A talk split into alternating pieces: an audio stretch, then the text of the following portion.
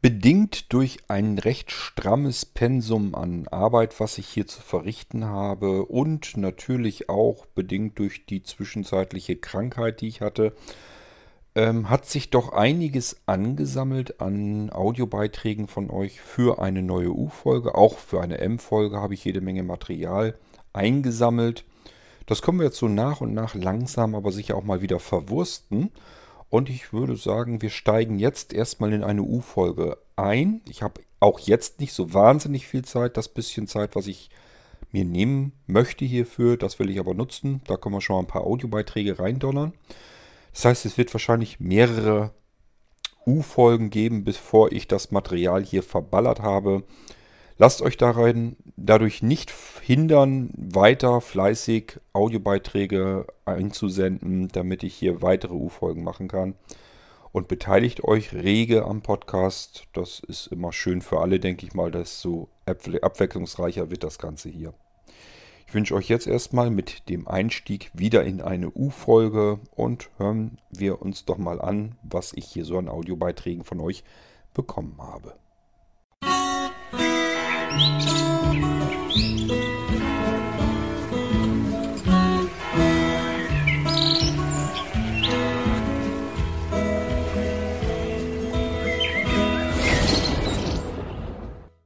Moin zusammen, mal ein kurzes Feedback zur Männergrippe.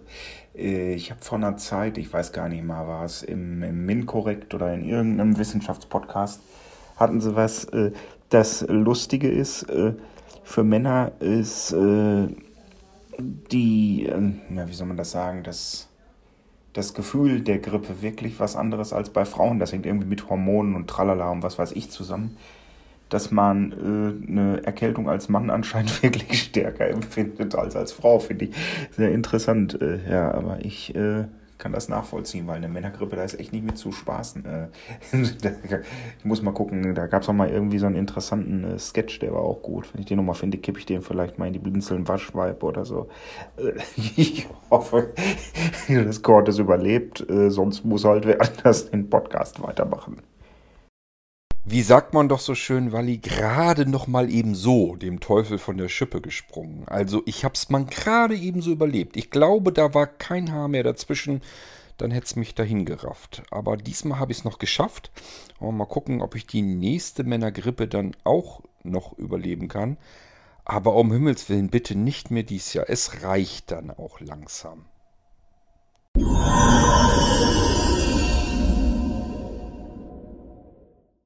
BTN Recording Launch. BT Status. BTN Pause Launch. Taste. Hallo ihr Lieben, der Wolfgang aus Leipzig ist hier dran. Ich habe mir eben die, das Audiogemälde von der Andi angehört und das hat, ja, es, das hat mich doch unheimlich mitgenommen. Äh, mir war bewusst, dass das mir so passieren kann und es war auch so, das war, ging ziemlich tief rein bei mir, emotional. Und äh, auch durch die Gestaltung, die sicherlich da auch was dazu beigetragen hat. Äh, Andi, ich habe, da bin ich mir sicher, noch nie so eine Beziehung zu einem Tier gehabt, wie du sie zu Johnny haben durftest. Äh, ich kann nur ungefähr und eben jetzt durch, durch dein Gemälde auch nachfühlen, wie es dir geht oder gegangen ist, jetzt gerade eben.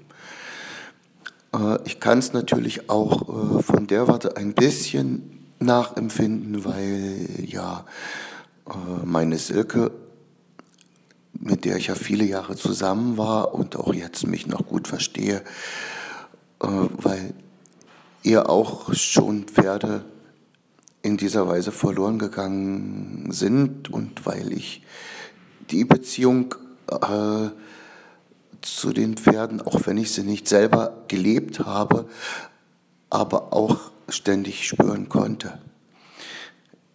Ich habe eine Katze verloren vor ein paar Jahren. Äh, die hatte jetzt die Gabi mit in die Beziehung gebracht. Ich habe nie gedacht, dass ich zu so einer Katze mal so eine Beziehung aufbauen kann. Und das war aber was anderes, weil diese Mietz war 18 Jahre alt, als sie weg war, als sie einschlief. Und da war es auch eine Weile vorher schon abzusehen, dass es eben nicht mehr lange geht. Trotzdem ist es heute so, wir überlegen die ganze Zeit, ob es eine neue geben soll. Und ich sage dann ganz oft, also es geht hin und her, das schwankt. Äh, manchmal will ich das, manchmal will ich das nicht. Äh, und es ist aber so, dass ich ganz oft sage, diese neue Katze, die tut mir leid, weil ich messe die viel, viel zu sehr dann an, an unserer Molly, die nicht mehr da ist. Äh, das ist alles sehr schwierig. Ja, und was bleibt aber? Wir müssen weitermachen und ihr macht ja weiter. Ihr habt jetzt die Side City. Und das ist bestimmt ganz doll schwer.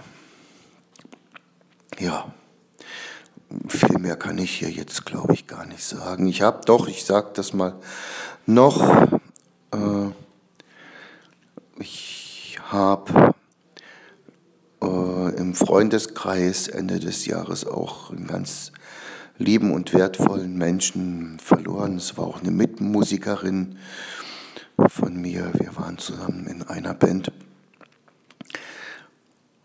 Und wie es der Zufall will, die hat gerade heute ihre Seebestattung. Die Verabschiedung war schon im Januar in Halle. Bin ich natürlich im Gedanken auch heute bei, bei ihr und ihrem Liebsten.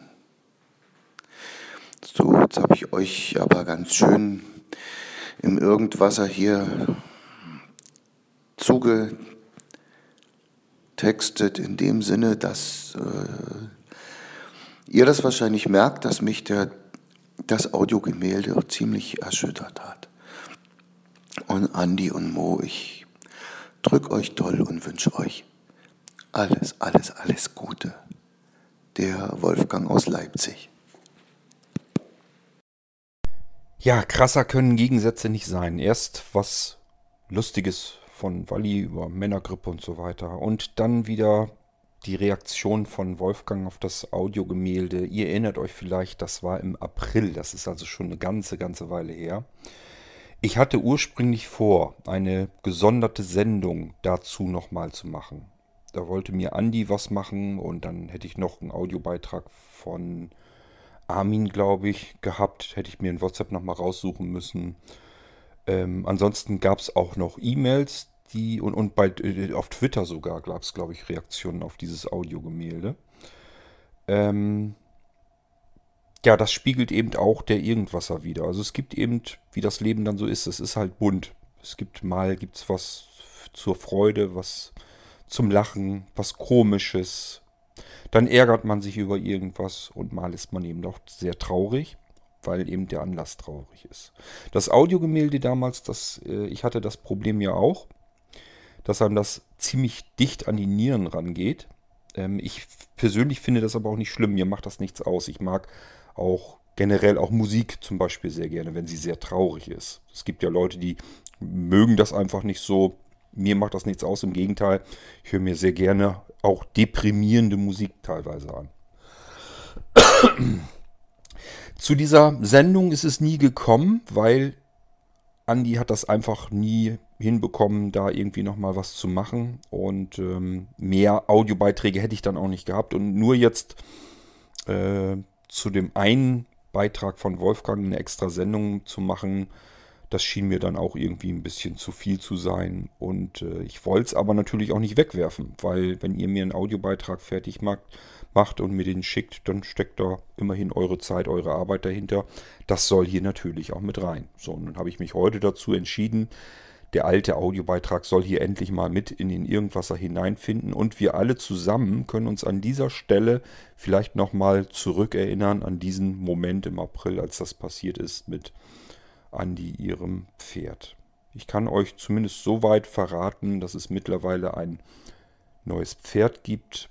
Und äh, ich habe damals auch Andi erzählt, ähm, das ist natürlich mit einem gewissen Abstand, das ist etwas, das erzählt man nicht kurz nachdem das Pferd dann gestorben ist, sondern das macht man ein bisschen später vielleicht. Da habe ich ihr auch gesagt, ich sage, ich gebe dir so ungefähr ein halbes Jahr, dann wirst du auch wieder ähm, für deinen Kopf wieder frei haben für einen neuen Vierbeiner, für ein neues Pferd.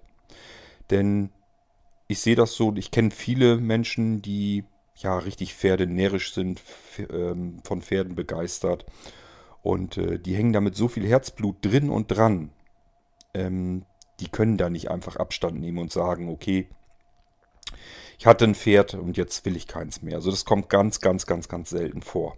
Das kenne ich eigentlich schon und deswegen war ich mir bei Andi auch sicher, die sitzt da mit so viel Herzblut drinne und ähm, ist so Pferde verliebt sozusagen dass das sicherlich nicht so ewig lang dauert, dass sie ohne Pferd auskommt. Sie hatte sich das gar nicht so vorgenommen. Vielleicht erzählt sie auch hier irgendwann nochmal im Irgendwasser, wie sie zu ihrem jetzigen neuen Pferd gekommen ist.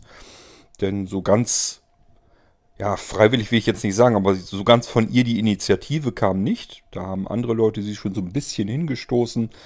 Einfach, weil man dann auch weiß, das tut ihr gut. Und sie muss irgendwann da wieder einen neuen vierbeinigen Freund bekommen. Einen großen, Kleine Freunde hat sie ja auch mit ihren Hunden. Ähm, also es ist alles soweit gut. Man ist jetzt mittlerweile, glaube ich, denke ich, so in so einer Phase, wo man sagt, es ist jetzt gut. Das hatte ich euch damals ja auch gesagt, ähm, als ich das Audiogemälde in die Sendung hier mit reinnehmen wollte, in den Irgendwasser. Dass das eben immer so ist. Man braucht eben erstmal eine Weile, um das Ganze zu verschmerzen. Es tut erstmal ganz fürchterlich weh. Und irgendwann kommt man dann an eine Art Heilungsprozess heran, wo man dann sagt, es ist jetzt okay, es ist gut. Es macht dann immer noch traurig, wenn man drüber nachdenkt. Und äh, das sind eben viele Jahre, die man auch mit solch einem Tier dann zusammen verbracht hat. Und Tiere verstehen, habe ich euch auch erzählt, oftmals die Menschen besser als wir Menschen selbst. Ähm, es ist also nicht so, ich, ich würde nie im Leben behaupten, dass jemand, der ein Tier verliert in seinem Haushalt sozusagen, also wie soll ich das sagen, also quasi einen vierbeinigen Freund verliert. Von mir ist auch einen zweibeinigen. Dass man da sagt, das ist halt wie so ein Gegenstand, so der weg ist. Man ist einmal kurz traurig und dann ist es gut. Ich kenne Menschen, die haben ihren Hund verloren und äh, sind darüber viele Monate traurig. Also wirklich hin bis zu einem ganzen Jahr. Wenn sie dran denken, dann dauert das nicht lang, dann kommen da schon wieder die Tränen in die Augen. Ähm, das kann man nicht so pauschal sagen, dass jeder sagt, ich komme da relativ gesund und gut mit klar. Bin dann natürlich auch erstmal traurig, aber danach ist auch wieder gut und dann kommt wieder ein neues Tier ins Haus und dann ist das alles wieder gegessen. So ist es oftmals auch eben nicht. Ähm, aber es muss halt ein Heilungsprozess stattfinden und irgendwann kann man dann im Idealfall sagen, ich bin immer noch traurig, wenn ich daran denke, wenn ich an diese Zeit denke, an diese schlimme. Aber ich kann mich auch wieder an die schönen Momente erinnern und dann ist es jetzt auch wieder gut. Es ist jetzt okay. Einer musste eben ein bisschen früher gehen, ich muss auch irgendwann gehen, werde nachziehen und das ist halt so. Es gehört zum Leben offensichtlich dazu. Man muss sich damit anfreunden, ob man nun will oder nicht. Und es ist gut, wenn man das auch kann. Wenn irgendwann so ein Heilungsprozess stattgefunden hat und man sagt, okay, jetzt geht es wieder weiter.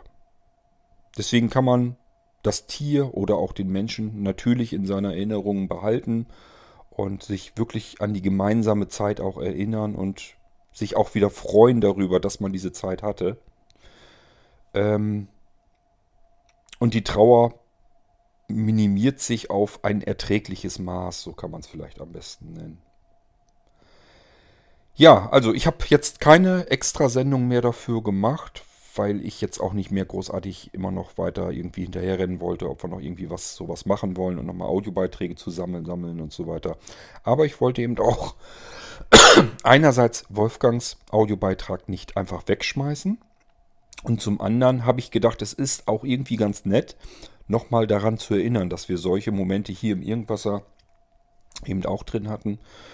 Und ähm, ich bin nach wie vor sehr dankbar, dass äh, Andi uns ihr Audiogemälde hier im Irgendwasser zur Verfügung gestellt hat, dass wir das hier mit drin hatten und eben das tatsächliche Leben damit auch widerspiegeln können. Dass man sagt, okay, es gibt viel Interessantes zu entdecken. Man kann, sollte, kann und sollte immer neugierig sein auf neue Dinge, entdecken. Man kann sich freuen gemeinsam. Es gibt auch Witziges, es gibt Nachdenkliches. Man ärgert sich auch mal über etwas, aber es gibt eben auch diese Momente im Leben mit tiefster Trauer äh, vorangegangen, oftmals sogar so eine schockierende Lähmung einfach, dass man gar nichts mehr tun kann, gar nichts mehr denken kann, sich auf nichts mehr konzentrieren kann. Es ist wie eine ganz normale Wunde, die verheilen muss. Und ähm, irgendwann ist das hoffentlich dann mal geschafft. Und dann kann es eben weitergehen. Und dann kommen wieder auch diese Momente, wo man wieder herzhaft lachen kann. Ich finde das jedenfalls schön, dass wir das so im Irgendwasser auch haben. Einfach weil der Irgendwasser so ein bisschen auch widerspiegeln soll, wie das Leben eben so ist. Und mir kann keiner erzählen, dass bei ihm wirklich immer alles gut läuft. Das ist ja immer so dieses Standard-Palaver. Wie geht es dir? Ach, danke, gut. Oder muss ja. Oder irgendwie so ein Blödsinn kommt dann meistens. Deswegen weiß man noch lange nicht, wie es einem Menschen tatsächlich geht. Man muss immer nur davon ausgehen, es geht eben nicht jedem Menschen immer gut, sondern es kommen eben auch diese Momente, wo mal die Welt in sich zusammenstürzt und dann darf sie das auch. Und wichtig ist nur, dass man irgendwann wieder aufzustehen lernt und wieder weitergehen kann den Weg.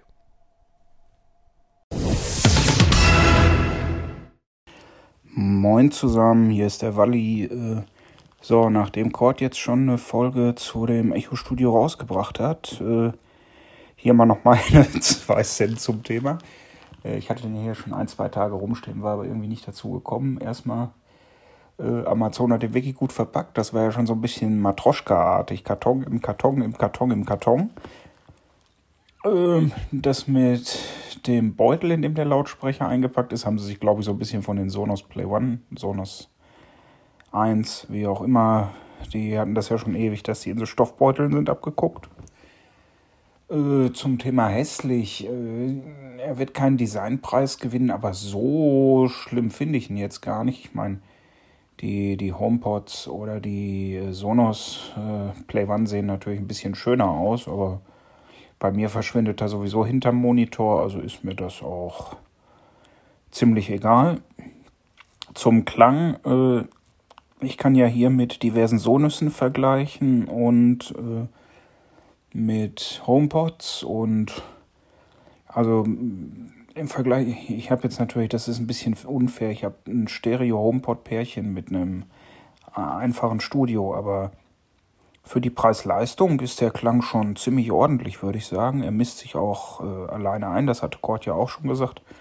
Warum er das nicht wie die HomePods lautlos kann, weiß ich allerdings nicht. Äh, aber es ist nicht so ein nervendes, lästiges Geräusch wie die True-Ton-Einmessung von den Sonüssen, weil das ist ja wirklich äh, ein unangenehmer Ton.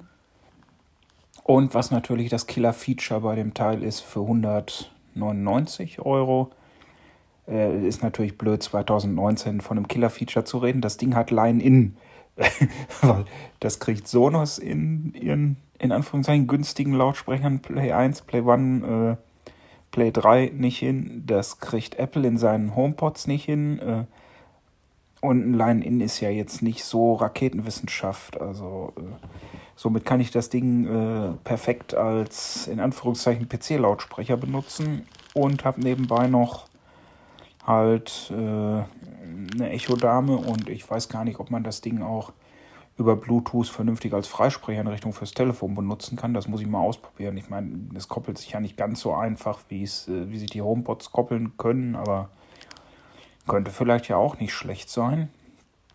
Also vor allem bei dem Preis kann man mit dem Ding echt nicht viel falsch machen. Und was Kurt sagte, das Teil ist komplett schon auf einen eingerichtet, wenn man es bei Amazon kauft. Wenn man auch schon mal ein Echo hatte, dann weiß der mehr oder weniger alles.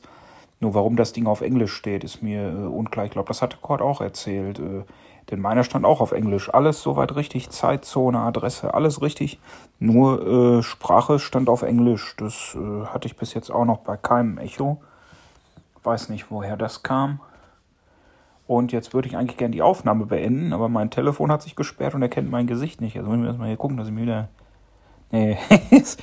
äh, was kann ich denn in der Zeit noch erzählen? Ja, wie gesagt, der Karton war interessant, war halt ein Karton im Karton im Karton, da hätte es auch, glaube ich, einer weniger getan.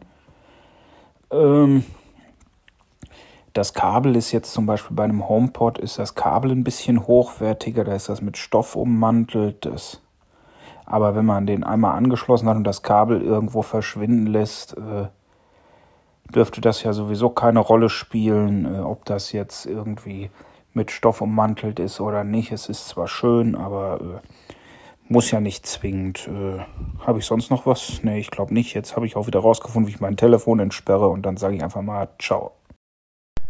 Ach, so einfach geht das. Das wusste ich gar nicht. Ich muss eigentlich nur dir ein iPhone schenken, wo ich irgendwie Face ID hinbekomme, dass das kaputt ist.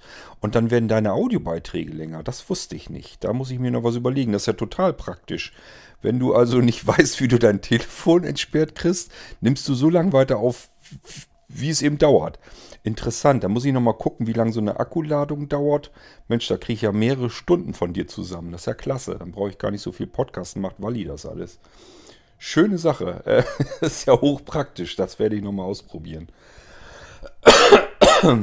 ja, ähm, hat mich so ein bisschen geärgert, dass ich das nicht mehr in der Sendung erwähnt hatte. Das kam dann hinterher erst eigentlich. Und zwar war die Diskussion in den WhatsApp-Gruppen von Blinzeln. Wir haben ja WhatsApp-Gruppen dort und dort fingen dann auch die ersten an und sagten, ja gut, ich habe jetzt die Sendung schon vorab gehört. Habe ich mir schon gedacht, dass das jetzt nicht so dolle ist. Werde ich mir wohl nicht kaufen, wo ich gedacht habe, Moment mal, so dolle nicht. Das, so habe ich das aber nun eigentlich nicht gesagt und wollte es zumindest so nicht verstanden wissen und habe dann erstmal aufgeklärt. Ich sage, ihr müsst bitteschön immer vergleichen. Ähm, und im Vergleich muss der Echo Studio sich nämlich, denke ich, wirklich nicht verstecken. Ich muss ihn vergleichen beispielsweise mit einem Play 1 oder beziehungsweise eigentlich dann mit einem Play 1. Denn da haben wir ja nun auch äh, den Alexa Support und so weiter mit drinne. Und da muss ich sagen, bevor ich mir nochmal ein Play 1 kaufe oder ein Play 1, würde ich mir auf alle Fälle eher den Studio kaufen. Denn vom Klang her, wir vergleichen mal, Echo Studio, Dolby Atmos mit drin, bla bla, fünf Lautsprecher mit drin, richtigen Bass ordentlich drin, Play One, ein Lautsprecher. Nüscht kann er. Wie Wally eben schon sagte, am Echo Studio äh, Kabelgedöns können wir da reinstecken. Play One, Play 1, nix können wir. Ähm, also das würde ich so jetzt echt nicht verstanden wissen, dass man sagen muss, der Echo Studio ist kein guter Lautsprecher. Im Gegenteil, der ist vom Klang her, und das habe ich auch in der WhatsApp-Gruppe so gesagt, vom Klang her kann er den Play One aus dem Fenster treten. Das ist überhaupt kein Problem. Der Echo Studio klingt erheblich besser als ein Play 1 oder ein Play One. Für meine Ohren jedenfalls, weil hier habe ich wenigstens einen vernünftigen Stereo-Effekt schon mal drinne.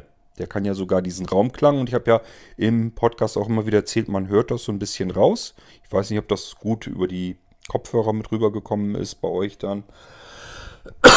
Aber er hat das drinne und das funktioniert auch. Und vom Klang her kann er die ähm, Sonos, die im Prinzip im günstigsten Fall genauso teuer sind, vielleicht sogar teurer, wenn man den Echo, ach den Echo, den Play One dann nimmt. Der kostet, glaube ich, real 219, 229, 209, irgendwo um den Dreh kostet der immer so. Ist also teurer noch als der Echo Studio. Und da hat der Echo Studio einfach die Nase ganz, ganz weit vorn. So, und den Echo Studio, habe ich ja gesagt, können wir uns ja auch zu einem Stereo-Paar zusammenschalten. Dann haben wir es mit 10 Lautsprechern zu tun. Fünf auf jeder Seite für jeden Kanal.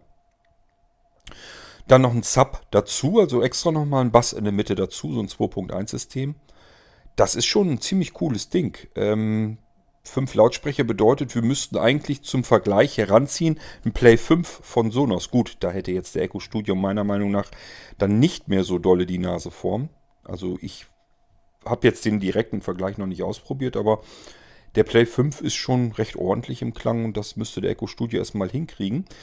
Aber wir haben es hier auch mit einer gewaltigen Preisdifferenz zu tun. Die hatte ich ja im Podcast mit angesagt. Das sind ja nun mehrere hundert Euro Unterschied. Und wenn ich dann wieder sage, okay, für den Preis kann ich mir ein 2.1-System zusammenstellen, nämlich zwei Echo Studio, da habe ich dann 400 Euro ausgegeben und dann nochmal ein Sub dazu, der kostet glaube ich 120, 129 oder sowas. Das heißt, ich bin bei 530 Euro. Das ist ungefähr der Preis, den ich für einen Play 5 bezahle. Und hier habe ich ein richtiges, richtig geiles 2.1-System, bestehend aus 10 plus einen dicken, äh, also 11 Lautsprechern, die ich in meinem Raum habe, die dann das komplette Klangbild unter sich aufteilen und das jeweils in den Raum reinstrahlen können. Und das macht den Play 5 nun garantiert platt, da kommt er nicht mehr mit. Zum gleichen Preis. Also man muss immer vergleichen, was kriege ich fürs Geld.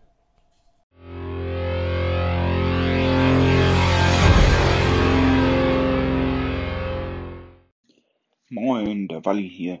Ich weiß nicht, ob ich es vielleicht nebenbei schon mal erwähnt hatte, dass ich so einen leichten Tick habe. Das, was Frauen in Schuhe und Handtaschen stecken, stecke ich in Lautsprecher und Kopfhörer. Und darum konnte ich natürlich jetzt nicht widerstehen, mir mal die AirPods Pro zu kaufen. Und äh, ich wollte euch mal kurz ein bisschen was darüber erzählen. Also, äh, es sind In-Ears. Ähm, Sie erzeugen aber nicht, äh, da stimmte die PR-Abteilung von Apple wohl mal, äh, sie erzeugen nicht diesen In-Ear typischen Druck, den man in den Ohren hat, sie irgendwie so einen Lüftungs, Schlitz, Lüftungskanal oder was immer haben. Äh, sie bieten ANC, also äh, Active Noise Cancelling. Äh, da komme ich gleich zu. Dadurch, dass es In-Ears sind, sitzen sie bedeutend besser in Ohren als die AirPods. Die sind mir immer rausgefallen, wenn ich irgendwas mit Bewegung gemacht habe. Also das Problem habe ich jetzt schon mal nicht. Was eine recht amüsante Sache ist, äh, dass das iPhone einem hilft rauszufinden, welche von den Silikonstöpseln die richtige für einen sind. Man geht in die Bluetooth-Einstellungen, AirPods, äh, weitere Informationen und kann dann sagen, jetzt weiß ich nicht mehr, wie der Menüpunkt heißt, auf jeden Fall äh, Passform, irgendwas mit Passform. Und dann spielt er irgendwie so ein Stück Musik und misst anscheinend mit den diversen Mikrofonen, die er für äh, Angst sowieso braucht, außen und innen und guckt, wo da irgendwelche Verluste sind und sagt dann hier, guck mal, entweder musst du dir den nochmal anders ins Ohr setzen oder du musst vielleicht mal einen Stöpsel benutzen, der größer oder kleiner ist. Äh, Finde ich ganz hervorragend. Dann äh, greift das ANC auch noch in äh, die Wiedergabe ein, weil es mehr oder weniger intelligenten Equalizer hat, der dann je nach Bedarf an den Bässen rumschraubt und sowas. Also ist sehr, sehr beeindruckend, dass man in so kleine äh, True Wireless In-Ears äh, so viel Bass kriegt. Also ich würde sie jetzt, also sie kommen knapp an die Beat Solo ran, würde ich sagen. Also ist schon, schon ordentlich Druck. Kann man gut machen. Dann komme ich jetzt mal zu dem Noise Cancelling. Äh, ähm, ich habe zum Vergleich einen Beats Studio, der Noise Cancelling hat und den benutze ich gern, wenn hier im Sommer die Nachbarn alle Rasen mähen oder nebenan haben wir so eine kleine Fabrik mit Pressen, die dann immer auf einer Tür immer dieses Tak, Tak, Tak, Tak, Tak, Tak, Tak, solche Sachen kann er ja gut wegfiltern oder Sachen in der Bahn oder so. Äh, ist natürlich der Studio, ist ein Over-Ear, der filtert so schon gut was weg. Äh, jetzt auf den ersten ein, zwei Stunden testen. Äh, wenn die AirPods Pro nur so in den Ohren sind. Also ohne Musik, ohne Podcast, ohne irgendwas und man schaltet die Noise äh, Cancellation an, aus oder auf Transparenz. Also da ist sie recht schwach, würde ich sagen. Da bieten natürlich Over-Ears, wenn ist klar, die schirmen das Ohr mehr ab. Die machen auch, wenn du einfach nur Ruhe haben willst und willst dabei keine Musik hören oder so, da sind die, glaube ich, noch besser. In dem Moment, wo ich aber einen Podcast oder Musik oder sowas habe, rechnet das wirklich sehr, sehr gut die Umgebungsgeräusche weg. Da hört man sie kaum noch. Also das finde ich sehr gut. Und ich meine, es wäre auch ein bisschen angenehmer bei dem Studio hat man so ein bisschen mal diesen Effekt, den kennen Leute vielleicht, die Noise Cancelling schon mal probiert haben, dass so ein leicht dumpfes, drückendes Gefühl entsteht, vermutlich dadurch, dass der Schall halt so manipuliert wird. Zum Beispiel auf dem Laufband hört man teilweise seine Schritte dann nicht mehr oder nur noch ganz dumpf. Also das habe ich alles jetzt nicht bei denen. Also ich würde sagen, auf den ersten Blick, die sind zwar scheiß teuer mit 280 Euro, aber äh, sie fallen mir beim Sport nicht außer Ohren. Das Noise Cancelling ist gut. Ich habe schon ein bisschen mit telefoniert, das war anscheinend auch recht gut. Ich nehme jetzt hier gerade diese Sprachmemo auf, da wollen wir mal gucken, wie die Qualität wird. Ähm, ja, und äh, mehr kann ich dazu eigentlich erstmal nicht sagen. Ich werde mal irgendwann vielleicht. Die Akkulaufzeit ist mit Noise Cancelling ein bisschen geringer, aber äh, das ist klar, mehr Technik, äh, weniger Akku.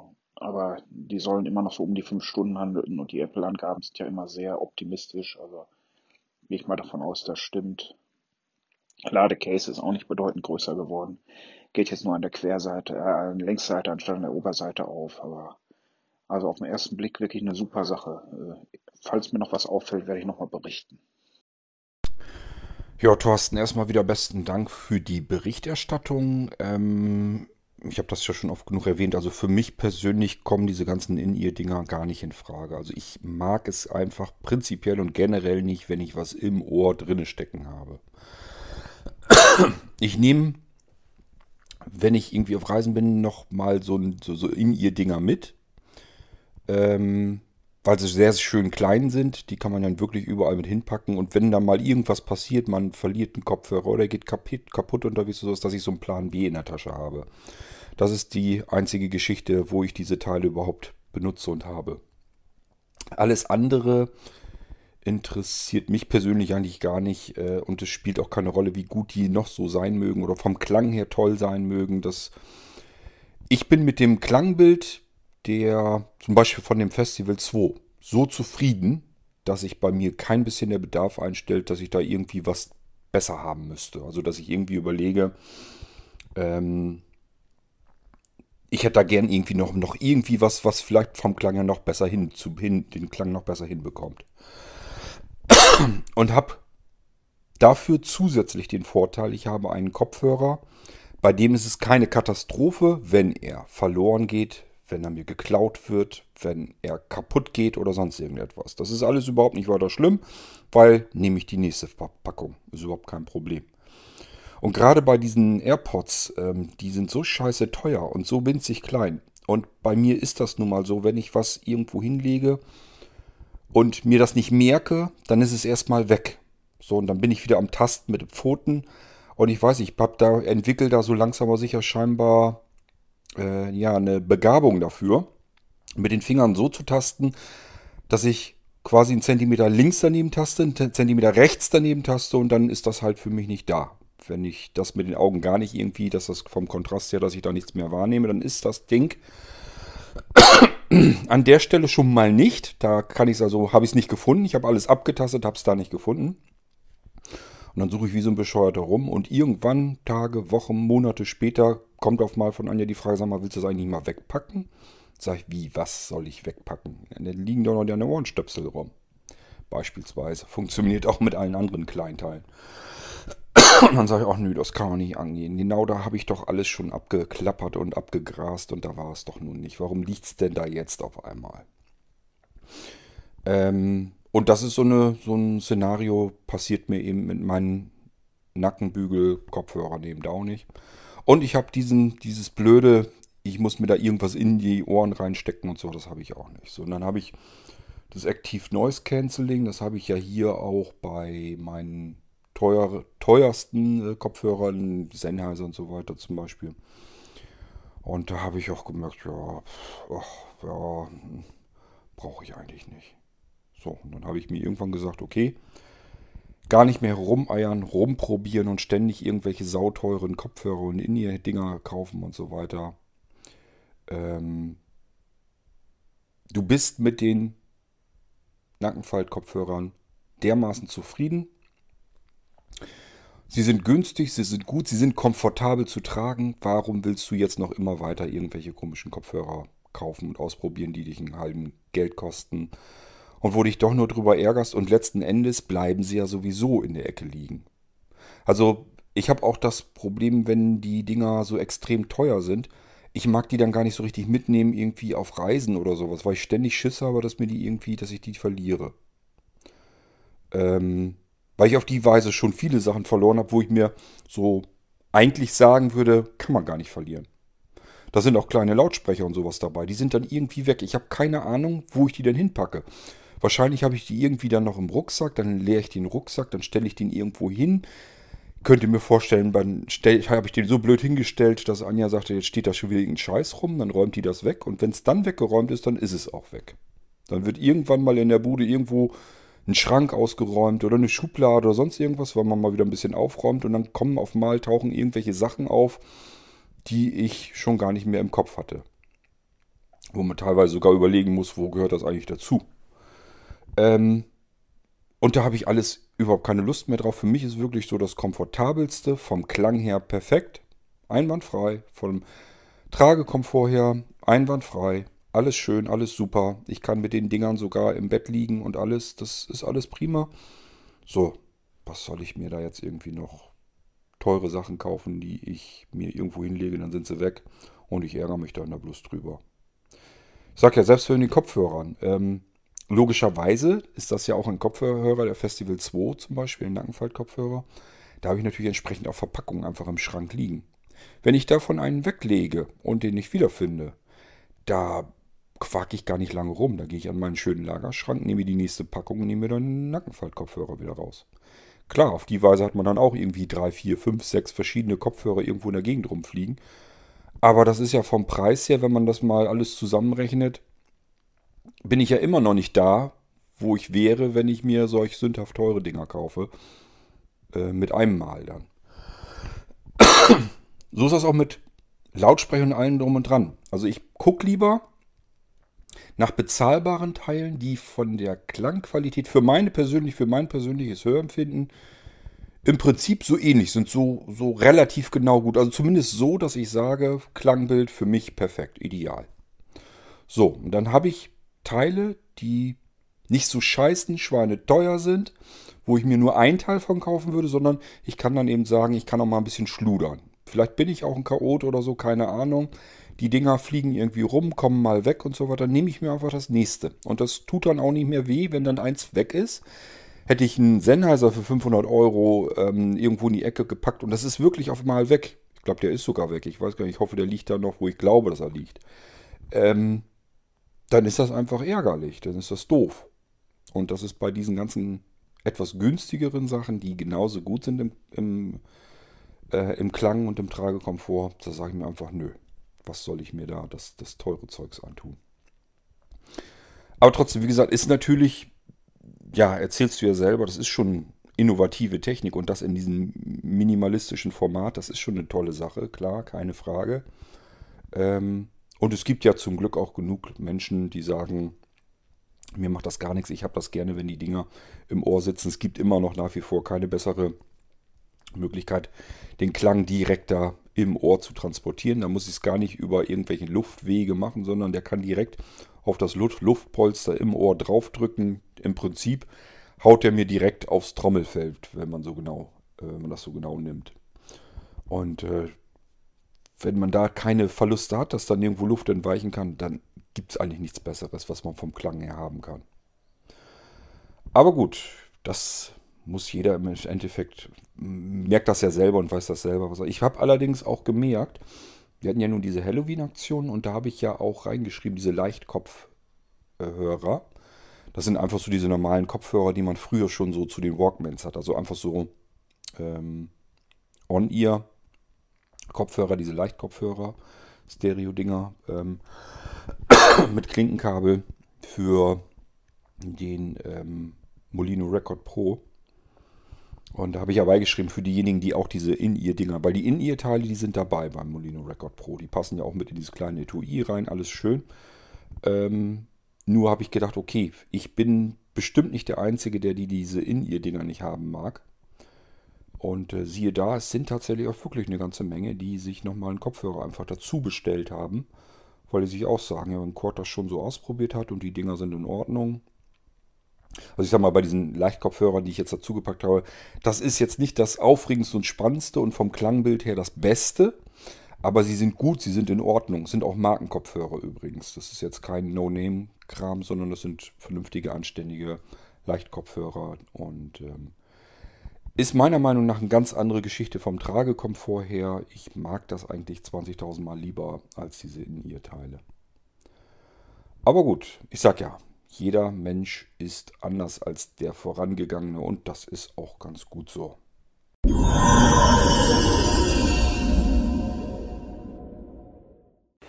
Grusel, Grusel, hier ist schon wieder der Walli.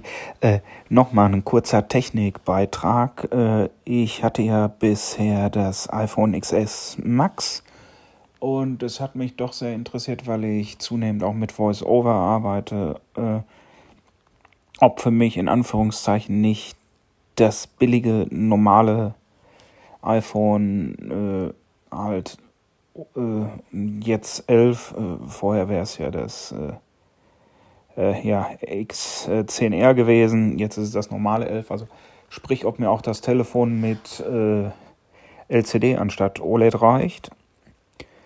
Und ich dachte mir, äh, ja, so das 5,8er, also das, was, hey, wir fangen mal ganz von vorne an, das, das klingt total weh, da steigt ja kein Mensch mehr durch. Also, ich habe das iPhone 10 mein eigen genannt. Das hatte ein 5,8 OLED. Das war mir zu klein. Danach habe ich mir ein äh, 10S Max gekauft. Das habe ich auch noch immer hier rumfliegen. Ich habe mich jetzt aber mal gefragt, äh, wie gut oder wie schlecht funktioniert für mich eigentlich das, was früher ein 10R war oder jetzt das in Anführungszeichen normale iPhone 11 ist, weil das hat ein Display, was 0,4 Zoll. Nee, halt wir gehen von 6,5 auf 6,1, 0,3 Zoll.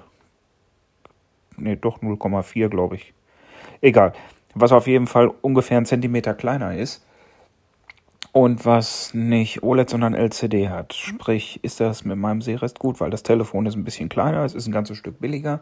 Ich brauche nicht unbedingt drei Kameras, weil ich eh wenig äh, Fotos mache. Und äh, so begab es sich, dass Walli eine Vertragsverlängerung äh, ins Haus stehen hatte. Und weil ich noch einen uralt Vertrag laufen hatte, der anscheinend über Gebühr teuer war, kostet mich jetzt der aktuelle Vertrag mit mehr oder weniger den gleichen Leistungen plus einem äh, iPhone 11 mit 128 GB genau das gleiche wie vorher. Also äh, habe ich mir gedacht, das ist ja mehr oder weniger ein Nullspiel ja, für, vergessen wir mal die 200 Euro, die ich noch zuzahlen musste, da reden wir jetzt nicht von. Und habe mir gedacht, also günstiger kannst du das Experiment nicht mehr fahren und habe mir halt ein iPhone 11 mit 128 GB äh, zu dem Vertrag dazu geklickt. Das habe ich jetzt gerade in der Hand, da nehme ich auch gerade diese Sprachmemo mit auf. Und das sind jetzt meine ersten Eindrücke nach der Migration von dem 10S Max. Das ist ja mittlerweile wirklich super. Wenn man ein aktuelles Gerät hat, dann fragt er hier, willst du die Einstellungen von dem Gerät übernehmen? Und das gab es ja schon ewig, dass er dann sagt, hier aus iCloud wiederherstellen, aus iTunes wiederherstellen. Es gibt aber jetzt die Option, dass er sagt, hier, hol dir die Daten doch einfach mal von dem Telefon, was da einen Meter neben dir liegt, weil dein WLAN ist höchstwahrscheinlich schneller als äh, dein iCloud-Backup und deine Internetverbindung. Und wer macht heute noch iTunes-Backups? Und dann habe ich das mal gemacht und das ist wirklich eine geile Sache. Die Daten einfach von einem Telefon aufs andere, 20 Minuten, zack, sind die wichtigsten Sachen da. Apps lädt trotzdem noch nach. Das habe ich auch nicht anders erwartet, aber äh, geht wirklich super. Also das Migrieren, das ist so immer noch unerreicht auf iPhones. Und jetzt kommen wir zu dem, weswegen ich das Ding hier eigentlich in der Hand habe, weil ich es ausprobieren wollte. Erstmal, es ist gar nicht so viel kleiner, wie man denkt. Wenn man die übereinander legt, sind es nur ein paar Millimeter. Wenn man es in der Hand hält, wirkt es aber doch schon kompakter. Ich habe jetzt mm, das Elva mit der Clearcase Plastikhülle, weil ich hätte gerne Lederhülle, aber die bietet zumindest Apple dafür nicht an. Muss ich mal gucken, ob ich da noch irgendwas und ja, ich habe jetzt noch nicht viel mitgemacht, anderthalb Stunden oder so. Aber zumindest erkenne ich momentan keinen nennenswerten Unterschied zwischen OLED und LCD. Sprich, äh, ich bräuchte nicht zwingend ein Pro. Jetzt müssen wir mal die nächsten Tage schauen. Ich werde mit dem Ding mal ein bisschen spielen. Das Blöde ist halt, ich hatte das Max, was hier liegt, hat 256 Gigabyte und ist randvoll, weil da viele Podcasts drauf rumlungern, die es äh, nicht mehr im Stream gibt und viele Hörbücher und so. Da muss ich mich natürlich ein bisschen einschränken mit nur 128 Gigabyte, aber das ist ja ein Luxusproblem. Und jetzt schauen wir einfach mal, wie gut ich damit klarkomme und vielleicht berichte ich nochmal. Jetzt ist nämlich die Frage, äh, verkaufe ich das hier und behalte das Max oder verkaufe ich das Max und behalte das hier? Und was mache ich nächstes Jahr? Reicht mir dann nächstes Jahr eins mit 6,1 Zoll oder gehe ich dann wieder hoch auf 6,5? Also momentan sieht es für mich aus. Ich kann viele Sachen auf dem 6,1 eigentlich relativ gut lesen. Komischerweise bei meiner verwurstelten Konstellation von kaputten Augen und so ist das jetzt sogar eine Größe, die für mich wieder ein bisschen besser ist weil ich mehr oder weniger, wie soll ich sagen, alles auf einen Blick habe und ich muss nicht von rechts nach links gucken, weil es wieder ein klein bisschen mehr zusammengerückt ist, scheint das für mich auf den ersten Blick sogar besser zu sein. Äh, Wäre natürlich schön, man kann ein paar hundert Euro sparen und hat noch was, was für die Augen gut ist, falls die Augen bis zum nächsten iPhone noch funktionieren. Das ist ja leider bei mir ähnlich wie bei Cord. Äh, das wird ja eher schlechter als besser, aber äh, ja, das wird sich dann zeigen, wenn es soweit ist. Äh, Jetzt teste ich auf jeden Fall erstmal schön das Elber und ich werde mal berichten. Dann äh, schauen wir mal. Und schönes Rest Halloween.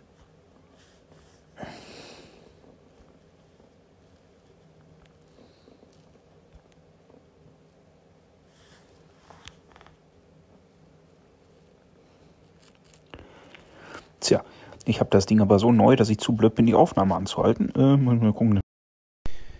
Walli, darüber habe ich auch schon nachgedacht.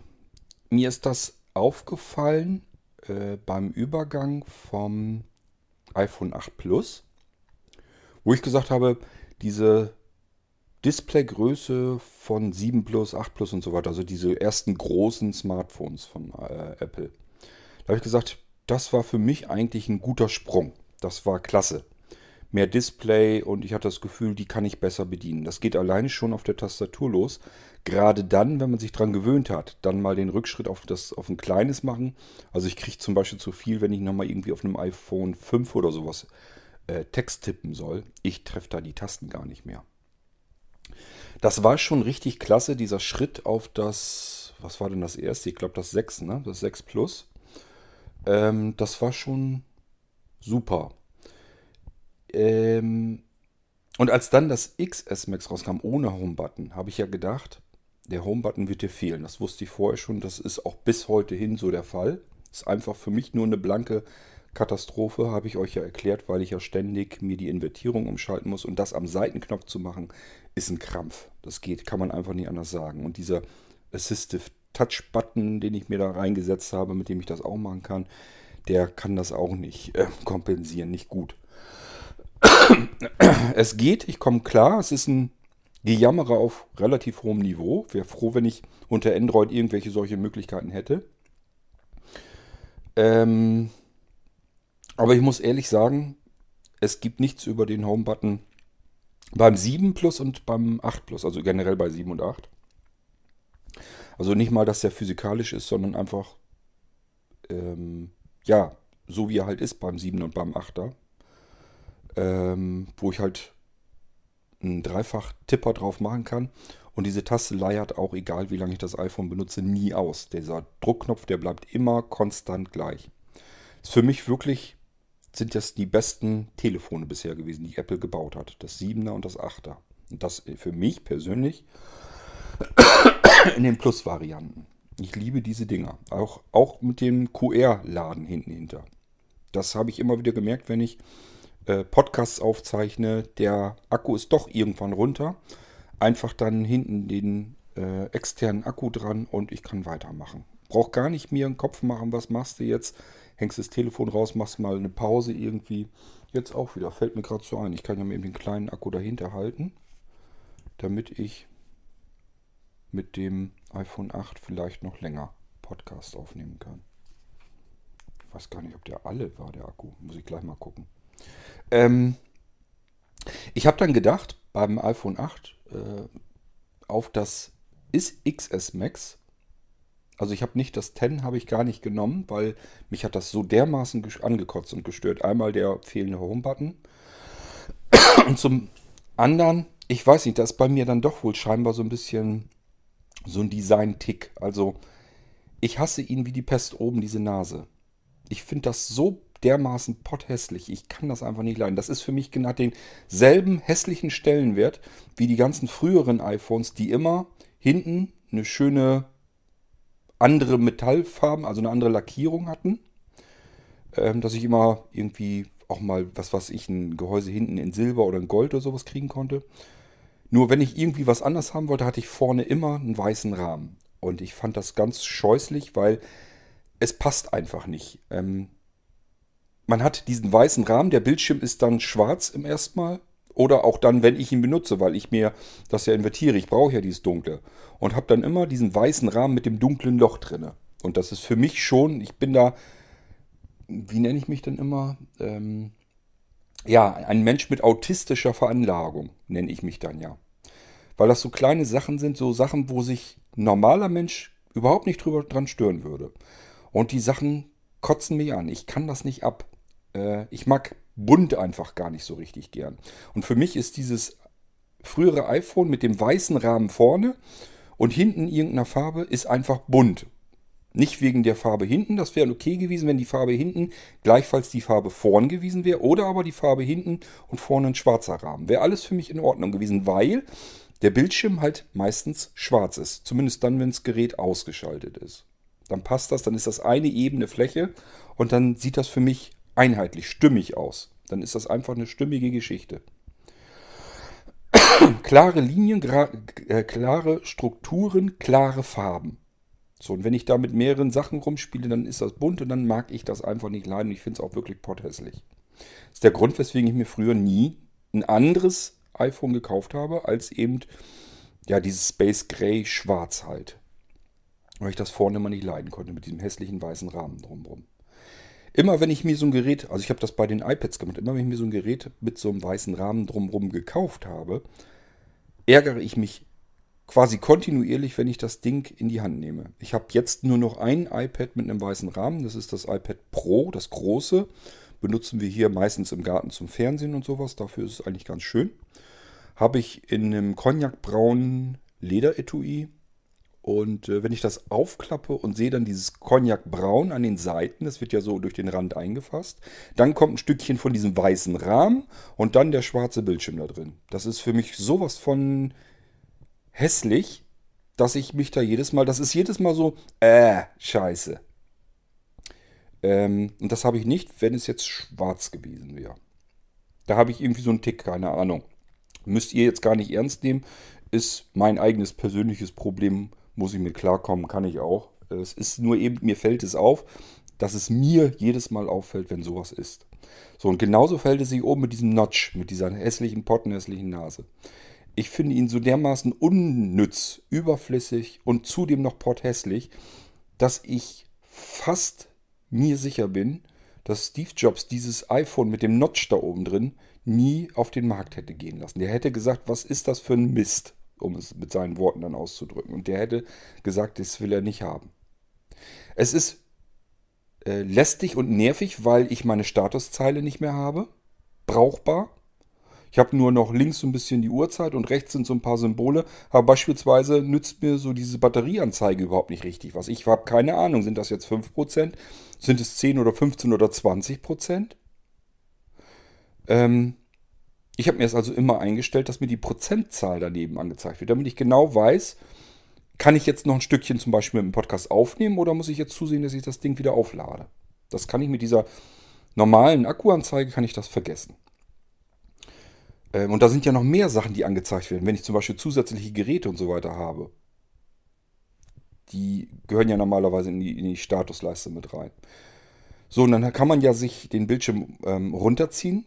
Da wird dann wieder die ganze Statusleiste angezeigt. Nützt mir aber nichts, weil da wieder mit dem Kontrast nicht vernünftig äh, gearbeitet wurde. Ähm, das ist dann so ganz komisch, so äh, kann ich gar nicht beschreiben. Jedenfalls kann man es als Sehbehinderter eben nicht gut ablesen. Ne? Blindlings habt ihr wahrscheinlich das Problem alle nicht. Ihr könnt das mit VoiceOver euch die ganzen Sachen vorlesen lassen, aber mit einem Sehrest ist das einfach eine nicht mehr benutzbare Möglichkeit, diese Statusleiste oben. Ähm, und ich frage mich immer, wenn ich auf diesen hässlichen Notch gucke, wofür, warum? Hätte man jetzt nicht links und rechts die Ecken einfach ausfüllen können? Diese paar Millimeter, die machen doch den Kohl jetzt nicht fett. Das ist doch Schwachsinn. Hätte ich doch den Bildschirm schön gerade oben sein lassen können und hätte einfach darunter wieder normale Statuszeile gemacht. Ob ich da jetzt wirklich diese 3, 4 Millimeter, ob die jetzt irgendeinen Sinn machen, dass ich die jetzt einspare, ich glaube es ehrlich gesagt nicht. So, und das wusste ich vorher, als ich das 10 äh, Max, äh, also dieses X-Max schon gesehen habe. Ähm, habe ich gesagt, okay, das Ding, das sitze ich aus, das will ich nicht haben. So, dann kam aber ja dieses 10S Max. Und man ist ja immer so ein bisschen bescheuert. Man hat ja immer, man ist eigentlich zu 100% zufrieden mit dem Telefon, was man in der Hand hat. Ich sage ja 7 Plus oder 8 Plus. Geniale Telefone. Die besten, die ich mir vorstellen kann. Jedes Mal, wenn ich heute meinen 8 Plus, also überhaupt generell einen 8 Plus in die Hand nehme, von mir ist auch ein 7 Plus, habe ich immer das Gefühl, ja, das ist das richtige Telefon. Und bei dem 10S Max, ähm, jetzt auch das, das 11 Pro Max, habe ich immer das Gefühl, hier stimmt was nicht und da stimmt was nicht. Das habe ich bei den anderen, bei den 7 und 8ern nie gehabt. Und wie gesagt, bei den Dingern hier habe ich es andauernd. Ähm, jetzt kommen wir aber auf das zu sprechen, was ich eigentlich sagen wollte. Als ich auf das XS Max draufgegangen bin und hatte dann diesen größeren Bildschirm, da habe ich mir den Hauptvorteil für mich versprochen. Ich habe gesagt, okay, du hast jetzt oben, guckst du jetzt ständig auf diese potthässliche Nase, da wirst dich wohl irgendwie mit arrangieren können. Und du hast keinen Knopf mehr, das fällt dir vielleicht schwerer, aber probieren. Man muss sich eh dran gewöhnen. Irgendwann werden die 7er und 8er so alt sein, das willst du dann auch nicht mehr benutzen. Gewöhn dich lieber mal an die ganze neue Geschichte. Ähm, und habe mir das dann schön geredet, indem ich gesagt habe, hast ja noch mehr Bildschirm dann. Größerer Bildschirm, du bist sehbehindert, immer ein Vorteil. Immer mitnehmen. So, dann hatte ich das Ding hier und seitdem habe ich immer, frage ich mich immer, ist der größere Bildschirm für mich eigentlich ein Vorteil? Ja, ich auch dieses Gefühl habe, was du beschreibst, dass ich mehr mit den Augen arbeiten muss jetzt. Dass ich mehr oben, unten und links, rechts und so weiter gucken muss. Das ist ja gerade bei mir mit dieser Retinitis pigmentosa, wo so überall die ganzen, ja, normalerweise würde ich jetzt sagen, sind ja die Pixel sozusagen tot. Bei mir muss man eigentlich eher sagen, da sind noch ein paar Pixel, die vielleicht noch funktionieren. Also die große Fläche ist bei mir kaputt. Ich kann ja nur noch durch so kleine Löcher gucken. Und das hat zur Folge, dass ich vielleicht auf einen Teil dieses viel größeren Bildschirms gucke. Und das, was gerade wichtig wäre, was ich eigentlich an Informationen bräuchte, um zu wissen, was will er jetzt gerade von mir, ist an einer anderen Stelle, die bei mir im Blickfeld tot ist und somit komme ich da nicht hinter. Das Einzige, was ich jetzt tun kann, ist mit dem Augen den Bildschirm abtasten sozusagen. Gucken, wo ist jetzt hier was, warum komme ich jetzt gerade nicht weiter, auf was, was, was wartet er jetzt auf mich hier? Warum komme ich jetzt mit dem Bildschirm nicht weiter? Muss ich irgendwo was antippen? Ist irgendwo ein kleines Symbol, was man beschissen sehen kann? Und das habe ich bei diesen Max-Geräten glaube ich, mehr als noch bei den Plus-Geräten. Ähm, und das hat mich jetzt auch dazu gebracht. Ich habe euch ja dieses ganze Problem erzählt mit dem 8 Plus und dem iOS 13 Update, dass ich jetzt ein, eins der 8er im Prinzip, ja, kann ich nicht mehr benutzen, kann ich nicht mehr gebrauchen. Ähm, weil ich es zum Podcasten nicht nehmen kann. Dafür hatte ich sie mir eigentlich angeschafft. Das heißt, ich habe jetzt einfach geguckt, kriege ich irgendwo noch ein 6er, das gar nicht mehr auf iOS 13 updatebar ist. Das bleibt bei iOS 12 stehen, auf Teufel komm raus. Es wird keine Updates mehr bekommen. Also danach habe ich halt gesucht. Ähm, man hätte ein 6S genauso bekommen können, sogar noch günstiger als die 6er. Ich werde es nie verstehen. Die Preise verstehe ich ohnehin nie, auch auf dem Gebrauchtmarkt nicht. Und ähm, habe mir gedacht, okay, erstens, erste Frage, 6 also ein iPhone 6 oder ein iPhone 6 Plus, was nimmst du?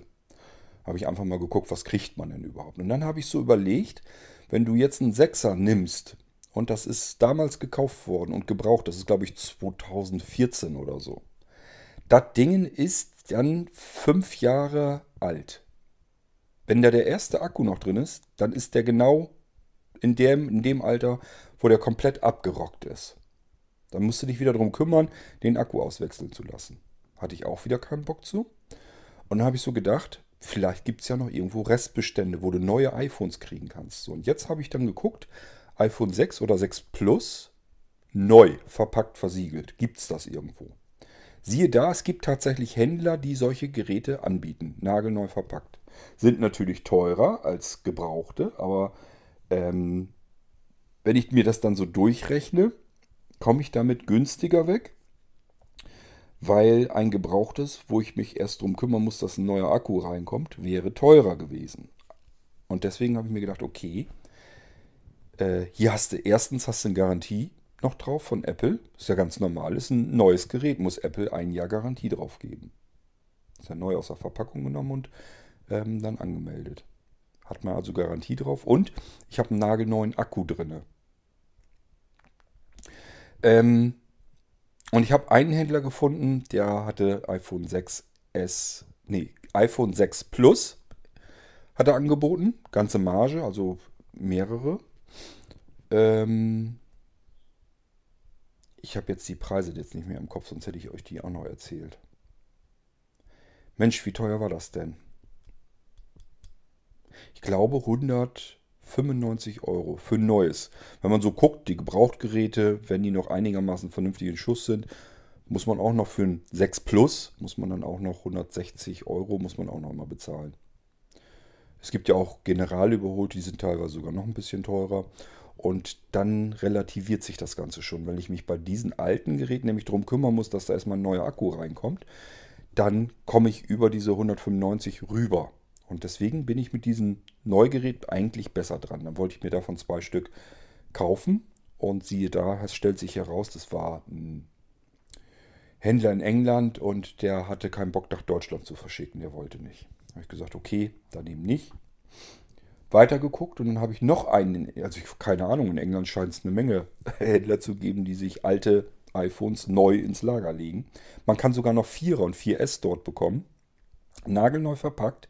Allerdings zu einem Preis, wo man überhaupt nicht mehr versteht, was das, wie das angehen kann.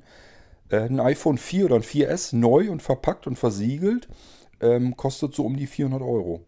Also keine Ahnung, wie die das rechnen, ist, ist total interessant. Wahrscheinlich gibt es irgendetwas, was dieses Telefon, ja, den alten Docking-Anschluss, wer jetzt irgendein Zubehörgerät oder sowas zu Hause hat, irgendein, es gab ja damals auch so teure, was weiß ich, HiFi-Anlagen, wo man dieses sein iPhone so reinklipsen konnte und als Display nehmen kann.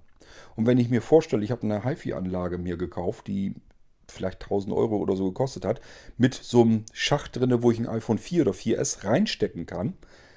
Logisch, das wird es ausmachen. Jetzt weiß ich auch, warum die Dinger so teuer sind. Das würde ich dann sogar auch machen. Wenn ich so ein Ding hätte, würde ich sagen, äh, cool, da kann ich mein, kann ich ein iPhone als Display drin benutzen, kann mir das umschalten mit VoiceOver drin und habe eine HiFi-Anlage, die ich darüber übers, über ein sprechendes Display an komplett ansteuern kann. Und noch die ganzen Zusatzfunktionen, die so ein iPhone hergibt. Also gar nicht doof. Äh, und da gibt es halt Händler, die haben sich scheinbar welche auf Lager gelegt und verticken die ordentlich teuer. Siehst du, jetzt habe ich auch, jetzt kann ich mir auch vorstellen, warum die so. Ich habe da echt vorgesagt gesagt, wie, wie könnt ihr denn solche Geräte für 400 Euro noch absetzen? Wer kauft sowas denn? Aber ist eigentlich logisch, wenn man ein bisschen drüber nachdenkt. Ich habe auch noch, ich habe ein Stereo-Radio hier. Ähm, sind da links und rechts Lautsprecher und der hat in der Mitte auch einfach so eine Einbuchtung mit Dock-Anschluss und so weiter. Da kann ich einfach so seitlich, kann ich auch hochdrehen, das, das Ding, und kann da einfach ein iPhone reinklipsen. Und ich habe, also je mehr ich drüber nachdenke, ähm, ich habe noch ein Keyboard hier, da geht das genauso. Da kann man das auch so reinstecken und dann hat man ein Display in diesem Keyboard drin. Und das, äh, das iPhone dient auch gleichfalls dazu, um dieses Keyboard äh, mitzuverwenden. Also nämlich, da sind nämlich die, die MIDI-Sounds und so weiter da mit drin.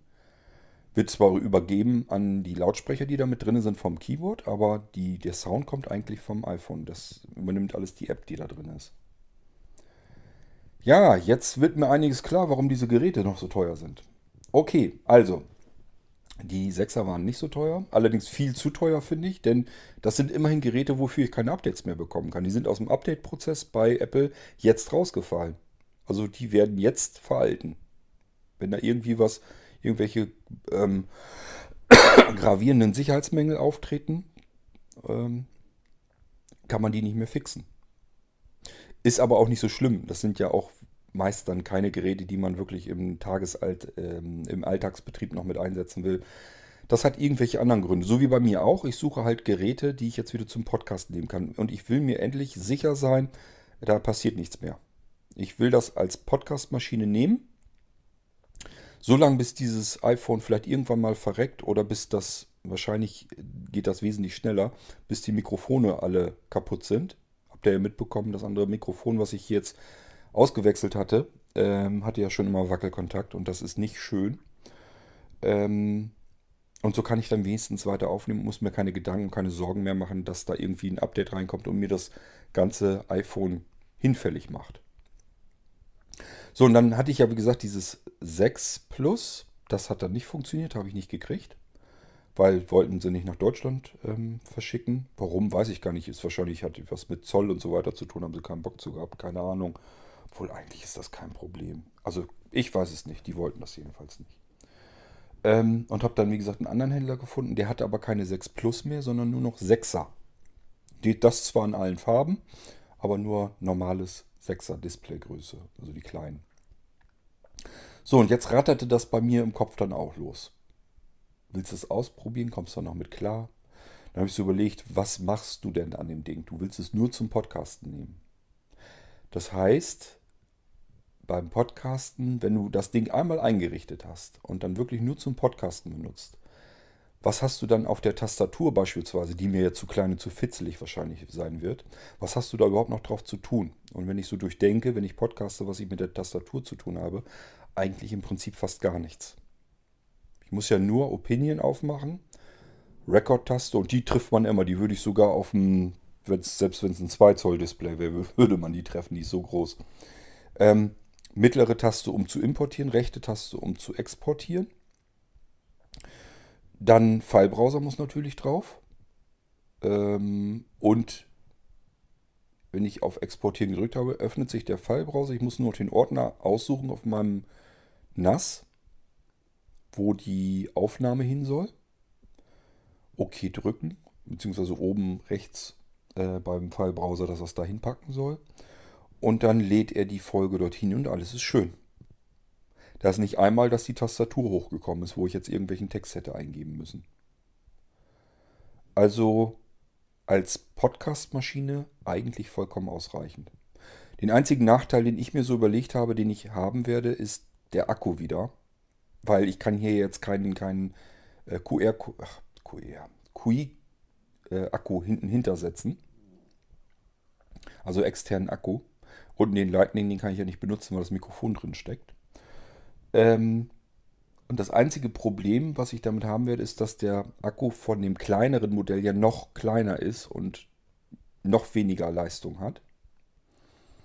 Das heißt, ich muss mal gucken, wie weit ich mit dem 6er klarkomme. Was habe ich gemacht? Ich habe mir einfach zwei iPhone 6 bestellt. In Gold. Einfach mit 16 GB. Reicht alles völlig aus zum Podcasten. Prima Podcast-Maschinen. Die haben mich zusammen samt Versand und allem, was dazugehört, jetzt 301 Euro irgendwas gekostet. Neu, nagelneue Geräte. Wo ich erstmal eine Weile jetzt mit dem Akkus, zumindest von der, vom Alter her, kein Problem haben werde. Ich habe ein Jahr Garantie auf beide Geräte. Ähm, und ich kann damit aufnehmen. Ja, ich habe mir ein goldenes gekauft, weil ich gedacht habe, wenn du das hinlegst, das fällt dir vielleicht schneller auf. Es ist von vorne, es ist weiß, hinten ist es Gold. Die packst du dir irgendwo hin und siehst die sofort, wenn die irgendwo liegen. Sofa und so weiter ist dunkel. Wenn ich mir das irgendwie zur Seite lege, alle anderen iPhones, wenn ich mir seitlich irgendwo das iPhone lege, muss ich mal tasten und tätscheln, wo habe ich das Scheißding wieder hingelegt. Das wird mir bei den Dingern wahrscheinlich nicht passieren, weil eine Seite ist Gold, die andere Seite ist weiß. Mir gedacht, sind Podcast-Geräte, da interessiert mich das auch nicht, ob, die, ob ich das jetzt leiden mag oder nicht. Das probierst du jetzt mal aus. Die 300 Euro sind jetzt auch noch über. Dann machst du das. Irgendwie werde ich ja gucken, ob ich vielleicht das mein schönes rotes iPhone 8 Plus, das ist ja die Red Edition, ob ich das dann wieder verkaufe. Da sind die beiden locker drin. Das ist viel mehr wert, weil das auch ein großes ist mit dem großen Speicher und so weiter. Also das ist so meine Taktik, wie ich jetzt erstmal fahren will. Und ich bin persönlich jetzt ganz gespannt, wenn die beiden ankommen, wie ich da mit dem kleinen Displays wieder klarkomme. Habe ich seit 6er Generation nicht mehr gehabt, also seit 2014 ja. Da gab es das ja, ich glaube, wenn ich mich richtig erinnere, habe ich damals sogar das 6er ausgesessen. Das habe ich gar nicht gekauft gehabt. Ähm, ich hatte, ja, da normalerweise war ich immer so im Tonus, dass ich immer die, die S-Editionen abgewartet. Ich habe also nur jedes zweite Jahr mir ein neues iPhone gekauft. Und habe immer auf die S-Edition gewartet, weil die ja dann doch meistens ähm, gleich wieder leistungsfähiger waren und dann habe ich mir die ersten, die nur im Design geändert wurden, dann gar nicht gegönnt. Ähm, das heißt, ich muss seit 2015 habe ich kein kleines iPhone mehr in Gebrauch gehabt. So, mal gucken, jetzt so nach vier, fünf Jahren, wenn ich da jetzt ein kleineres iPhone habe, wie gut ich da dann wieder mitarbeiten kann. Ganz viel. Muss es ja nicht können. Ganz viel muss ich da drauf nicht können. Ich vermute mal, es müsste eigentlich gehen. Jetzt bin ich ganz gespannt, wenn die hier ankommen, wie ich damit klarkomme. Ich werde es euch dann mitteilen.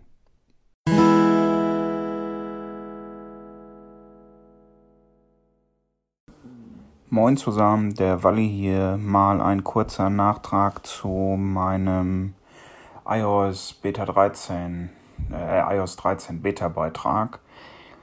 Wir sind auf den Dev-Betas mittlerweile in der Beta 7, also wir nähern uns jetzt der Zielgeraden. Äh, fünf Wochen, sechs Wochen, bis die Finale raus ist. Die Public-Betas sind ja immer einen zurück, aber mittlerweile kann man es auch mit Seerest oder als Blinder, denke ich mal, wagen, weil die größten Voice-Over-Bugs sind weg und es läuft alles sehr flüssig, sehr stabil. Ob ich jetzt unbedingt mein macOS auf eine Beta hieven würde, weiß ich nicht. Äh, auf meinem Produktiv-iPhone hier läuft die Beta relativ gut. Äh, auf einem iPad Pro läuft sie, auf dem Apple TV läuft sie, auf der Watch. Wobei ich da hier natürlich sofort wieder eine Warnung geben muss. Die Watch ist gar nicht zurückzusetzen, wenn irgendwas schief geht. Da hat man dann äh, den freudigen Weg zum nächsten Apple-Händler oder zum Support auf sich.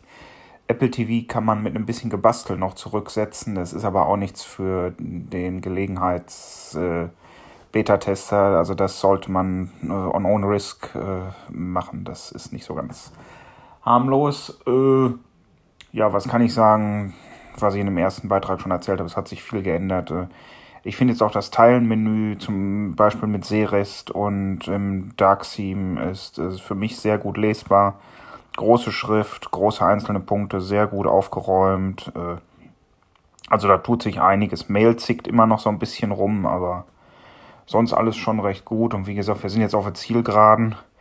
Apple Watch hatte ich mir ehrlich gesagt noch äh, ein bisschen mehr von Zifferblättern versprochen. Äh, ist immer noch nicht so das, was ich wirklich will. Ich hätte gern wirklich eine, in Anführungszeichen, eine normale Digitaluhr, so wie früher die Casios oder so waren in der Mitte einfach große Zahlen, oben drüber, unten drunter zwei, drei Komplikationen, aber äh, da kommen diese diversen Modular-Versionen, das, das ist alles noch nicht das Wahre irgendwie. Es wäre wirklich schön, wenn man da mal äh, selbst welche basteln könnte, aber da hat Apple ja anscheinend keinen Bock drauf. Äh, mal sehen, ob das dann vielleicht nächstes Jahr kommt. Ja, gibt es sonst noch was zu sagen? Ich glaube nicht. Also Zumindest äh, iOS ist mittlerweile ziemlich unproblematisch. Äh, wer also Spaß am Spielen hat. Aber wie gesagt, vorher Backups, Backups, Backups und nicht nur von seinem Gerät, auch dran denken, die Dinger greifen auf Wolken zu. Also vielleicht auch mal ein Backup von der Dropbox und von der iCloud machen. Man weiß ja nie. Ähm, nicht, dass nachher jemand sagt, meine iCloud ist kaputt. Ja, das ist halt das Risiko, wenn man Beta-Software nutzt. Äh, ich kann mir dafür aber einreden, dass vermutlich durch mich äh, zumindest zwei, drei von meinen Fehlern, die ich äh, gemeldet habe, sind beseitigt worden. Ob ich jetzt halt die ausschlaggebende Person war, sei mal dahingestellt, aber man kann sich das ja selbst schön reden. Äh, ist doch auch was. Äh, ja, und das war's auch schon wieder. Übrigens, falls ihr euch wundert, warum wir jetzt hier den Walli ständig hören, das liegt einfach schlicht und ergreifend daran, ähm, ich habe Wally auf dem Dropbox-Ordner. Ich habe euch ja erzählt, das iPhone 8 Plus, was ich jetzt zum Podcast nehme, musste ich ja komplett neu einrichten. Ich habe keinen kostenpflichtigen Dropbox-Account und ähm, kann dieses Gerät, weil ich als Neugerät eingerichtet habe, nicht mehr in die Dropbox bekommen. Ist ja nur ein Limit auf drei Geräte, müsste man alle anderen Geräte rausschmeißen, was natürlich sowieso schon viel mehr Geräte auf der Dropbox ähm, sind, als äh, erlaubt sind. Und somit habe ich die Dropbox-Ordner rübergeschoben auf mein äh, NAS-Laufwerk und hole mir die da raus, die Beiträge. Und da ich sie jetzt nicht mehr alle zusammen an einem Ort habe, die anderen, die per Anrufbeantworter kamen und so weiter, die habe ich ja auf dem iPhone selbst in der iCloud drin. Ähm, darum ist es im Moment praktischer, die Sachen so zu nehmen, wie sie kommen. Das heißt, erst das, was auf der Dropbox liegt. Und wenn ich das durch habe, dann äh, gehe ich nochmal sozusagen in die iCloud und hole mir da die anderen Beiträge, die dann eher so äh, vom AB kommen. Ich werde daraus also auch zwei U-Folgen machen. Jetzt haben wir erstmal also die U-Folge von den Sachen, die ich auf der Dropbox liegen habe. Und dann machen wir eine zweite U-Folge von den Sachen, die über den Anrufbeantworter oder per E-Mail reinkamen. So würde ich mal sagen, ist das total praktisch. Dadurch haben wir jetzt allerdings auch eine Menge, weil der Wally so schön fleißig war, haben wir eine Menge von ihm jetzt hier drin. Ähm, ich glaube, das ist aber ja nicht so schlimm. Ähm, naja, und zu den Betas, ähm, ich finde das immer interessant, äh, dass ihr da so, ja, so einen Ehrgeiz entwickeln könnt, euch die Beta-Versionen alle immer reinzupfeifen. Hätte ich gar keine Lust zu. Also mir ist das einfach der Aufwand, überhaupt ein, ein iOS ähm, oder auch überhaupt ein Betriebssystem zu installieren. Das ist mir schon zu viel Aufwand für das, was ich mir hinterher dann da drauf angucke. So neugierig bin ich gar nicht auf die neuen Sachen. Ich verlange eigentlich nur von einem Betriebssystem, dass es stabil, zuverlässig, flüssig, gut läuft, gut funktioniert, mir keine Barrieren vor die Füße wirft, dass ich überall vernünftig arbeiten kann mit dem System. Und der Rest ist eigentlich sind Apps, mit denen ich arbeite. So, und wenn da nichts Gravierendes im Betriebssystem drin steckt, wo ich mir jetzt irgendwie was ganz Tolles drunter vorstellen kann, dann ist eigentlich das Update für mich vollkommen uninteressant. Und äh, wenn ich dann noch bedenke, um dieses, an dieses Update ranzukommen, musst du jetzt irgendwie einen Aufwand betreiben und das Gerät erstmal aktualisieren und äh, neu installieren. Pff, nö, nö, da hätte ich keinen Bock zu. Aber ist ja interessant, wenn ihr das als Hobby habt, äh, sei euch gegönnt. Ähm, ich warte immer ab, bis ein Update raus ist und selbst dann lasse ich lieber ein paar Tage verstreichen und vor allen Dingen nach dem letzten Debakel habe ich mir also mal wieder gesagt, okay, Cord, nie wieder so machen. Erst ein Gerät und das ein paar Tage benutzen, alles mal so ein bisschen durchprobieren. Und erst wenn du dir ganz, ganz sicher bist, äh, es läuft und da sind keine wichtigen Apps, die dir kaputt gegangen sind, erst dann machst du die Updates auf den anderen Geräten. Aber das Wichtigste, was ich eigentlich jetzt hätte, wo ich wirklich drauf hätte achten müssen, das ist eben jetzt komplett in die Hose gegangen und hat mir mal eben ein iPhone 8 Plus mit, ich glaube 256, ja, war ein 256 Gigabyte Gerät, Red Edition, nagelneu, hat dir das mal eben komplett unbrauchbar, für mich jedenfalls gemacht.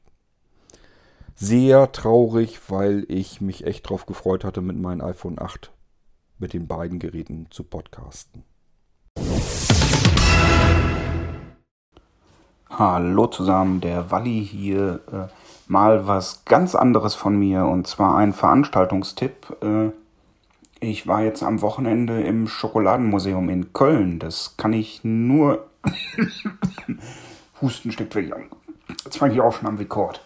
Ähm, kann ich auf jeden Fall nur empfehlen. Äh, das Schöne vor allem, es gibt Führungen für Blinde und äh, Sehbehinderte, was ganz hervorragend ist weil man da auch viele Sachen in die Hände gedrückt kriegt oder mal anfassen kann oder man kann Rohkakao probieren und also mir hat das sehr gut gefallen. Das war jetzt natürlich nicht so die beste Idee, bei knapp 30 Grad ins Schokoladenmuseum zu gehen, weil in dem Shop nachher habe ich mir dann nichts gekauft und mitgenommen, weil das wäre mir vermutlich sofort um die Ohren gelaufen.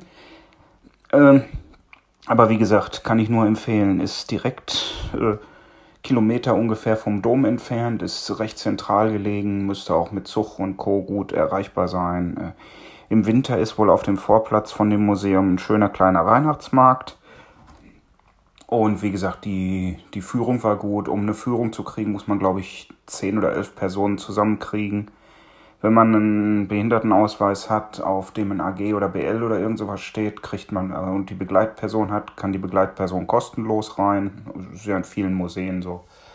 Also mir hat das sehr gut gefallen. Wenn also jemand äh, ein Museum will und in der Nähe von Köln ist, ab ins Schokomuseum. Vor allem, wenn man sowieso ein bisschen Schoki mag. Äh, äh, war sehr äh, informativ und ja, Hm, wie schade. Eben, wir haben gerade so ungefähr beschlossen, wo wir dieses Jahr hinreisen wollen, um uns einen anderen Weihnachtsmarkt anzusehen. Also ich sage ja so, ab und zu machen wir so Städtetour. Ein, zwei Tage dann irgendwo in der Stadt bleiben. Oder drei Tage, das sind ja dann eher zwei Nächte.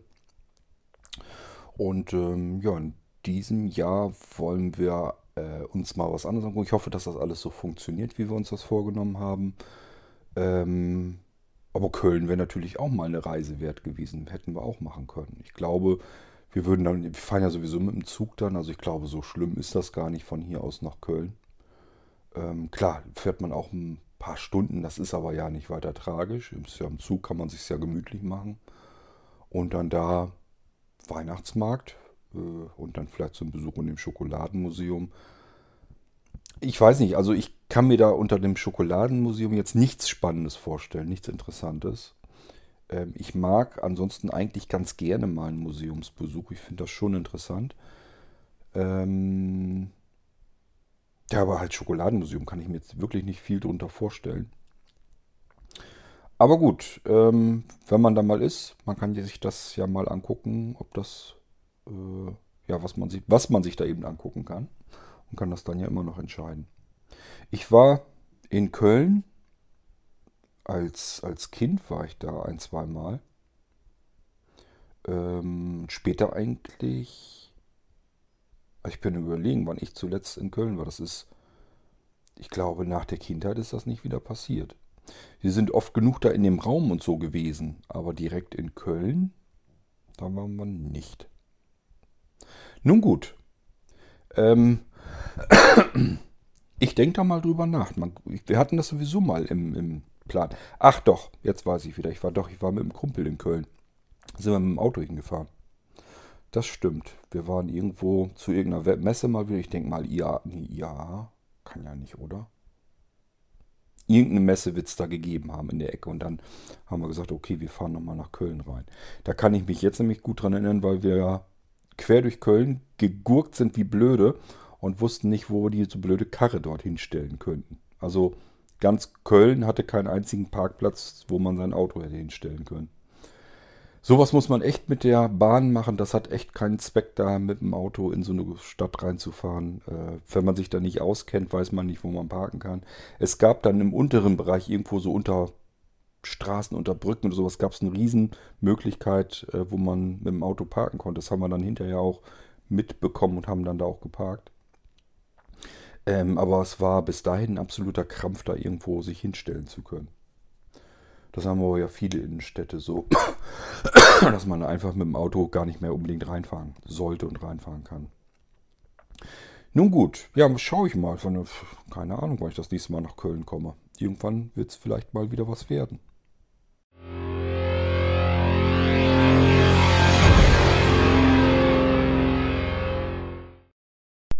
So, eben mal geguckt. Wir gehen so langsam aber sicher auf die anderthalb Stunden zu. Das soll uns mal reichen. Ich könnte natürlich jetzt loslegen und die ähm, Audiobeiträge aus der iCloud jetzt nehmen. Allerdings sind da auch so einige drin, die könnte man genauso gut für eine zweite U-Folge nehmen und genau das machen wir jetzt einfach mal. Dann habt ihr da nicht etliche Stunden Audiobeiträge auf den Ohren und zwischendurch könnt ihr mal wieder eine andere Folge im Irgendwasser hören und dann bringen wir dann recht bald den zweiten Teil, die zweiten Audiobeiträge von euch in eine weitere U-Folge hinein. Ähm, ich hoffe, es hat euch soweit gefallen. War jetzt ein bisschen, vielleicht ein bisschen techniklastig. Jetzt nicht nur. Das ist gemischt, ist es ja nun trotzdem gewesen. Nur hatte Thorsten relativ viel über Technik erzählt und hat mir die Audiobeiträge kommen, äh, zukommen lassen. Die habe ich hier jetzt einfach alle mit der Reihenfolge mal verwurstet. Warum habe ich euch ja jetzt erzählt?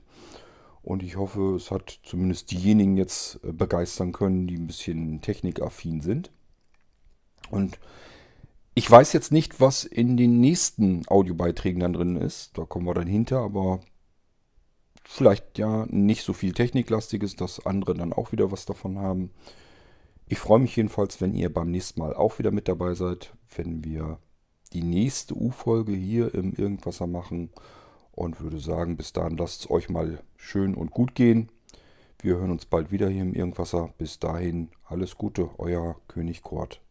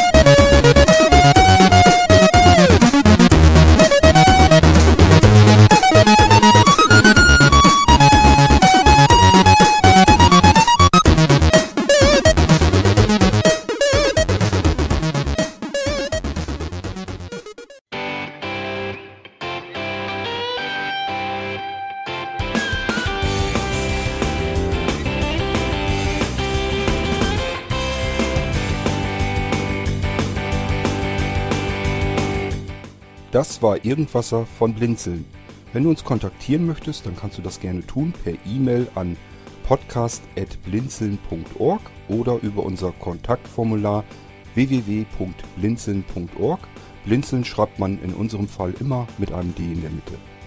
Wenn du möchtest, kannst du uns sehr gerne auch einen Audiobeitrag auf unseren Podcast Anrufbeantworter sprechen.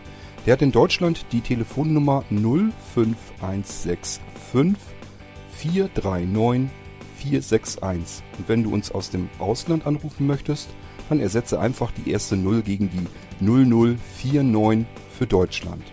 Wir bedanken uns für dein Interesse und freuen uns schon darauf, wenn du auch beim nächsten Mal wieder mit dabei bist.